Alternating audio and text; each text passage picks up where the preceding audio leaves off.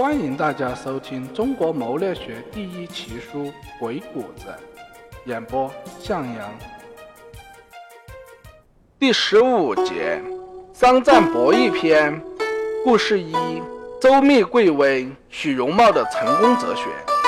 二十世纪七十年代，在中国香港车水马龙的街头，一个来自福建的青年，有时会驻足良久。他看着来来往往的人群和不时擦身而过的老爷车，有时候也会对自己的未来陷入短暂的迷茫。只是这迷茫并没有激起他内心多大的波澜，他的表情依旧平和，看不出丁点痛苦的模样。当时像他一样在香港寻觅机会的青年千千万万，但绝大多数都消失了踪影。唯有他在若干年后绝地而起。这个原本平凡的年轻人没有什么秘诀。只是因为平和，这大概和他自小受从医父母的影响有关。中医讲究平和，不会为一些小事急躁。我觉得有一些人很聪明，但急躁起来不考虑后果，这是做事业的大忌。说这话的人就是许荣茂，就是许多年前站在香港街头驻足观望，却表情如初的年轻人。或许正是这种心态，让他挺过了最初的难关。即使当时满大街都是电影大王邵逸夫的海报，他也没觉得落差有多大。什么事儿都是一个过程。就在那时，许荣茂渐渐培养了自己绵里藏针、不温不火的秉性。而真正让他后来在房地产业翻云覆雨、神龙见首不见尾的，还是他敏锐的商业眼光和诡异的思维。一九八九年，当几乎无人看好内地房地产业时，许荣茂却出巨资在家乡进行了一系列的项目开发，专心做房地产。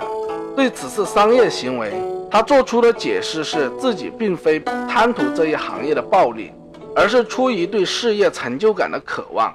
回家乡投资房地产之前，许荣茂做的是服装生意，但他直言做服装太累，员工多，业务量大，利润微薄。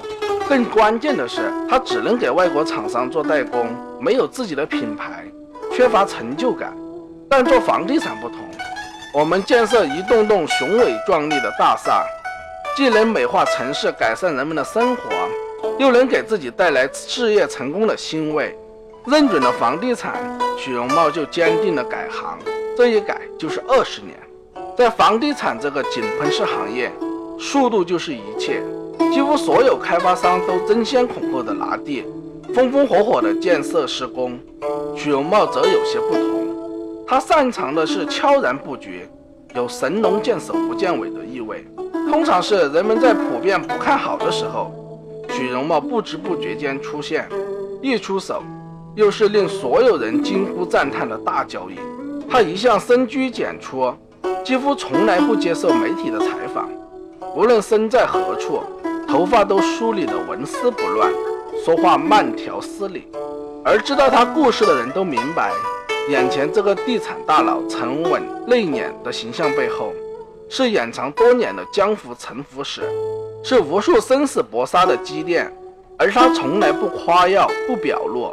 许多人说，在房地产界，许荣茂跟潘石屹、冯仑等人不同，许的崛起。更多是则凭自己的严谨思维和独特的眼光。就在众人觉得许荣茂会大干一场的时候，他又出人意料地转战上海滩。此前没有人知道他的真正的意图是什么。他就像机警的猎豹一样，不断寻觅着潜在的目标。当时 A 股市场传来消息，上海万象集团亏损，股票一落千丈。许荣茂一反常态地进行了资本运作。购入万象百分之二十六点四三的股份，在 A 股借壳上市。他这一举动令很多人咋舌。更令人想不到的是，刚刚入主万象的许荣茂竟然将恒源祥等几个优势资源抽离。难道他收购万象股票的目的不在于此？没过多久，许荣茂终于亮出了自己的答案。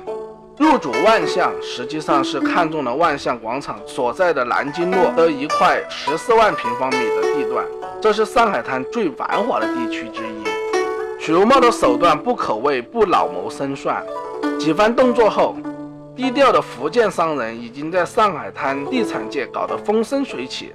在他眼中，只要他看中的，就会努力去把握。赖于言而敏于行，是他的作风。只是许荣茂的行显得过于神秘和难以揣测，这可能就是他不断成功的原因。许荣茂曾经对自己的人生进行过归纳，他说：“人生就像一个舞台，一旦自己扮演一个比较重要的角色，就应该认真把握。我这个人只要一看到机会，就想尽量去把握住它。鬼谷子说。”既欲百之而贵周，既欲和之而贵密。周密之贵微，而与道相随。用百合之术，离不开谋划。当然，这种谋划要周密，考虑要周详。如果要综合归纳问题，最重要的是处事缜密，要合乎规律和道理，行事要不露声色。一个人想成大事，必须全方位的注意每一个角落。低调内敛，这是成大事的根本。其实每个人都是一个演员，不管最开始扮演穷人还是富人，生命中总有许多能改变命运的际遇。用严谨、犀利、独到的眼光去努力把握，人生和事业就会朝着自己希望的方向发展。无论何时，都要秉持低调的性情，如许荣茂这般低调、内敛、沉稳。绵里藏针，才能趋利避害，早日实现自己的夙愿。好了，本节播讲完毕，感谢大家的收听，再见。